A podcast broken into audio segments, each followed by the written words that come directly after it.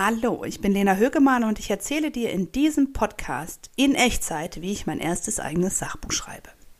In dieser Podcast-Folge erkläre ich dir, wie du etwas mehr Struktur in dein Buch bekommst oder zumindest wie ich das gemacht habe. Äh, ich erzähle dir also, wie Mindmaps für Klarheit sorgen, warum meiner Meinung nach Visualisierung der Schlüssel äh, zum Erfolg ist und wie befreiend es ist, letztendlich einen Plan zu haben. Also bei mir war das so. Ich habe irgendwie festgestellt, ich habe ungefähr ein Fünftel meines Buches geschrieben. Und allmählich wird's verwirrend, ja. Also welche Punkte stehen in welchem Kapitel, frage ich mich. An welcher Stelle hat die Leserin überhaupt diese Infos schon oder hat sie die schon? Und was baut jetzt wie aufeinander auf?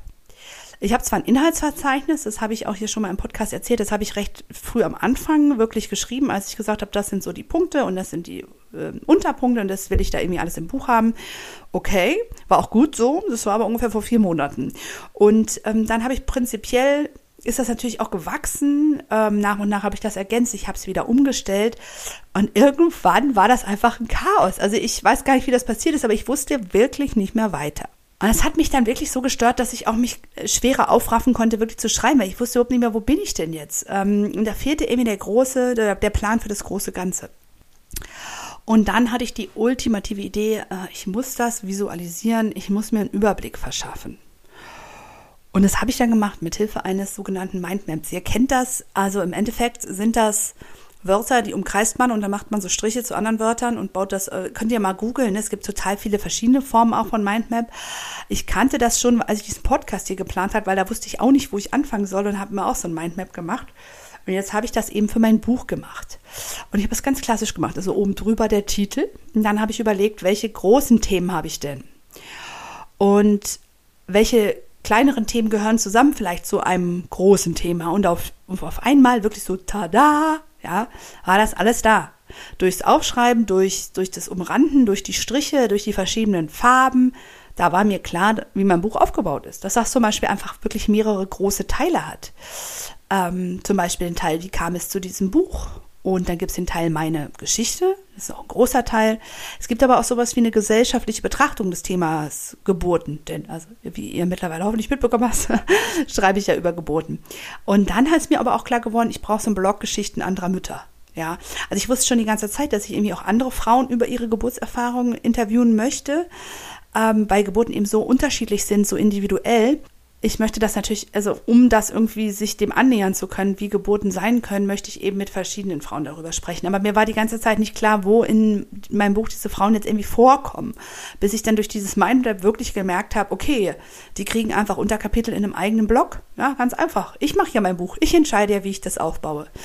Und so habe ich dann alle Unterkapitel äh, die ich, äh, also dann habe ich das alles zugeordnet. Ne? Dann gab es so feste Oberkapitel, da gibt es Unter, Unterkapitel und das habe ich jetzt alles auf diesem Mindmap. Und dann habe ich einfach mein Word-Inhaltsverzeichnis genommen und das da rein übertragen.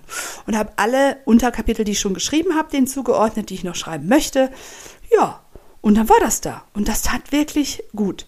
Und dann habe ich beschlossen, auf meinem Mindmap, wenn ich mit einem Kapitel so richtig zufrieden bin, oder so ein Unterkapitel und glaube, das ist jetzt fertig, dann umkringel ich das in meinem Mindmap, vielleicht kriegt es auch noch so eine Farbe und dann weiß ich, das ist schon mal fertig. Und dann kann ich so meinen Fortschritt wirklich tracken. Also ich habe dieses Mindmap händisch gemacht, wirklich so zwei große DIN A3-Zettel, Farbe, Stifte, Schreiben und die habe ich dann wirklich so neben meinen Schreibtisch geklemmt. Die hängen da jetzt immer und egal was ich an dem Tag arbeite, ich gucke da hin und sehe, du hast einen Plan. Ich bin auf dem richtigen Weg. Das sage ich mir. Ich habe einen Plan, ich bin auf dem richtigen Weg und das tut einfach super gut. Also nochmal zum Thema Mindmapping. Du kannst das auch online machen. Das habe ich auch mal ausprobiert. Das ist jetzt nicht so meins. Ich klicke dann da immer rum und ich mache so viel schon am Rechner, dass ich das irgendwie so befreiend finde, das mit der Hand zu machen. Schau da einfach, was für dich funktioniert. Aber auf jeden Fall rate ich dir, mach ein Mindmap zu den Ober- und Unterthemen deines Buches und zeichne wirklich ein, wie sie zusammenhängen. Du siehst das andere dann, das, du siehst das dann alles wirklich viel, viel klarer. Natürlich ist das dann, was du da aufzeichnest, auch nicht in Stein gemeißelt.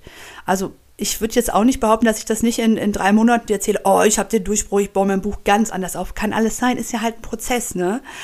Aber ich habe jetzt für den Moment die absolute Klarheit, mit der ich weiterarbeiten kann und darum geht's ja. Ja, und jetzt, äh, jetzt schreibe ich fleißig weiter. Also wenn ich gesund bin und beide Kinder in der Kita und in der Schule, anderes Thema, habe ich im Podcast Folge Nummer 16 er erzählt, wie, äh, wie du damit umgehen kannst, wenn du halt nicht zum Schreiben kommst. Aber diese Struktur jetzt, ähm, die hat mich total versöhnt mit meinem Buchprojekt. Ähm, ich kann jetzt wirklich diese einzelnen Kapitel durchdenken. Ich gucke auf mein Mindmap und ich weiß, das ist gut so. Du hast einen super Plan, ein super Buch. Jawohl. Und es ist ja wirklich absolut befreiend. Insofern wünsche ich dir viel Erfolg bei deinem Mindmap. Und wenn du magst, schreibe gerne unter diesem Post bei Facebook oder Instagram, ob du auch ein Mindmap zu deinem Buch gemacht hast und wie das lief. Und komme auch gerne in unsere Facebook-Gruppe. Sie heißt Frauen, die Sachbücher schreiben. Du findest es in den Show Notes und berichte dort, ob du schon mal ein Mindmap zu deinem Buch gemacht hast. Das ist ein bisschen geschützterer Raum, die ist auch nicht für, von außen sichtbar, also dass es die Gruppe gibt schon, aber nicht, was da drin passiert.